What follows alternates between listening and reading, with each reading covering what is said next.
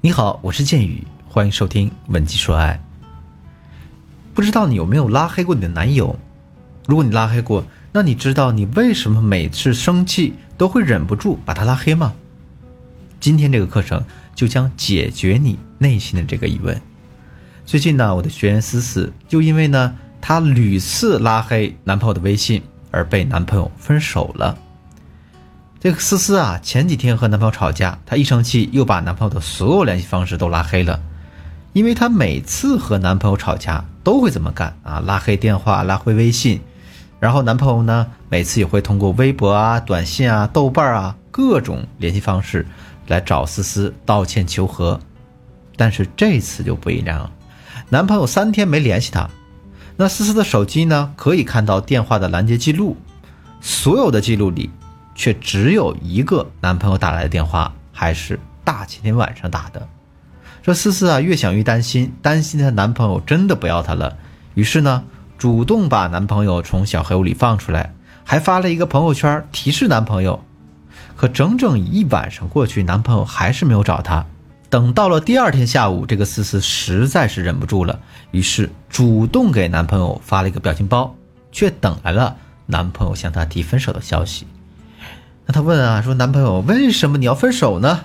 男朋友回答说：“你真的太作了，你看每次主动吵架的是你，删除我、拉黑我的也是你，我真的很累，我不想再一遍一遍的哄你了。”思思给男朋友解释说：“哎呀，其实我每次吵完架都特别懊悔，拉黑你呢，只是想让你哄我，来证明呢我在你心里是有位置的。”你看，其实你每次只要稍微哄我一下，我都感到特别满足，我都会回来的。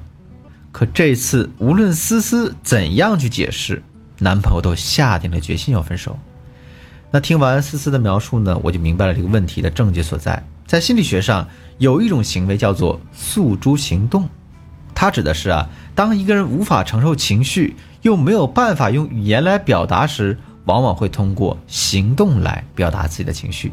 就像思思拉黑男朋友的联系方式，这就是一个诉诸行动的典型行为。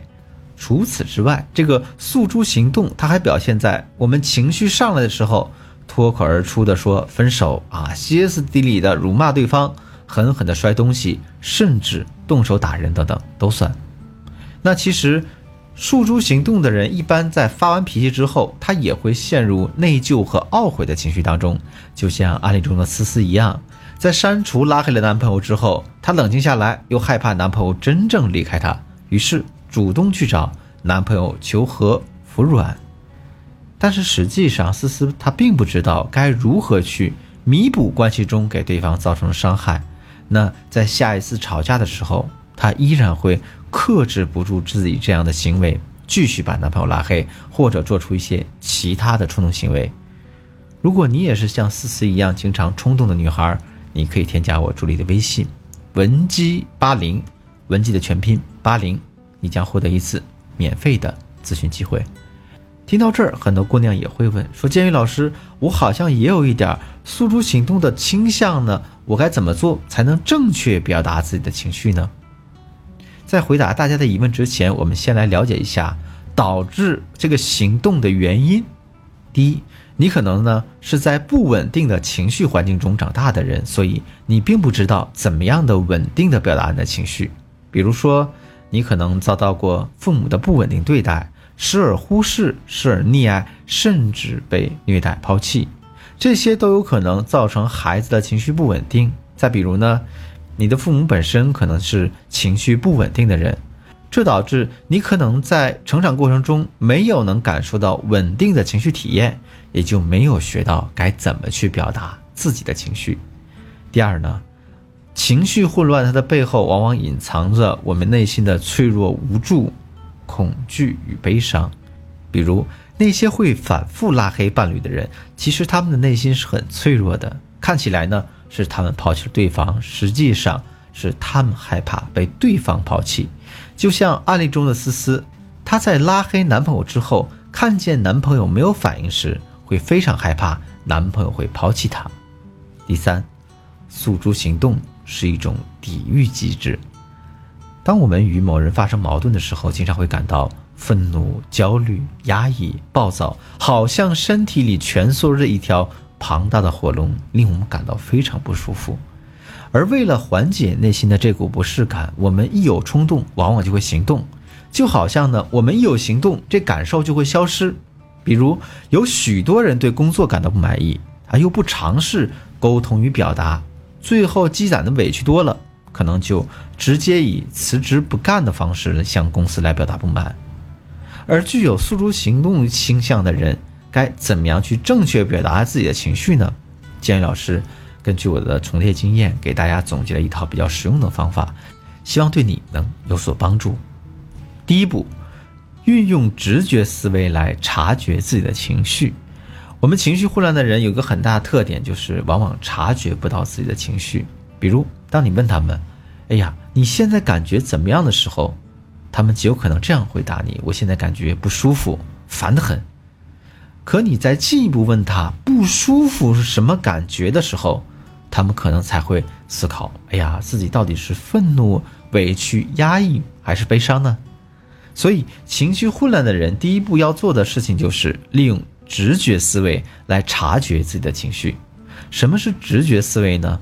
它指的是我们依据内在的感知，迅速对问题的答案。做出判断、猜想、设想，比如我们突然对某个问题有了灵感和感悟啊，或者说某件事情的发展，我们产生了某种预感。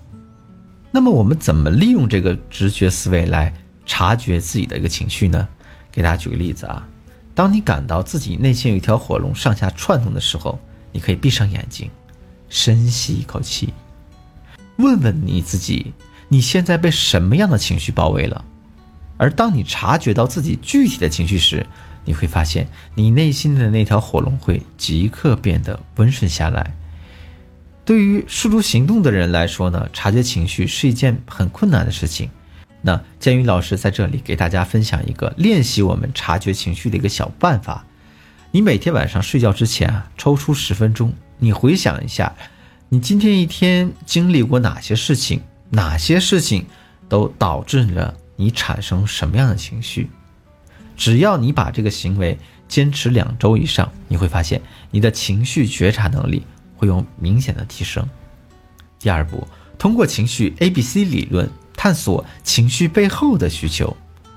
美国著名的心理学家爱丽丝曾经提过一个情绪 A B C 理论：A 呢代表事情本身，B 代表我们对这件事情的看法和信念，C 呢代表。情绪和行为后果，他认为啊，A 只是引起 C 的间接原因，而引起 C 的直接原因呢是 B。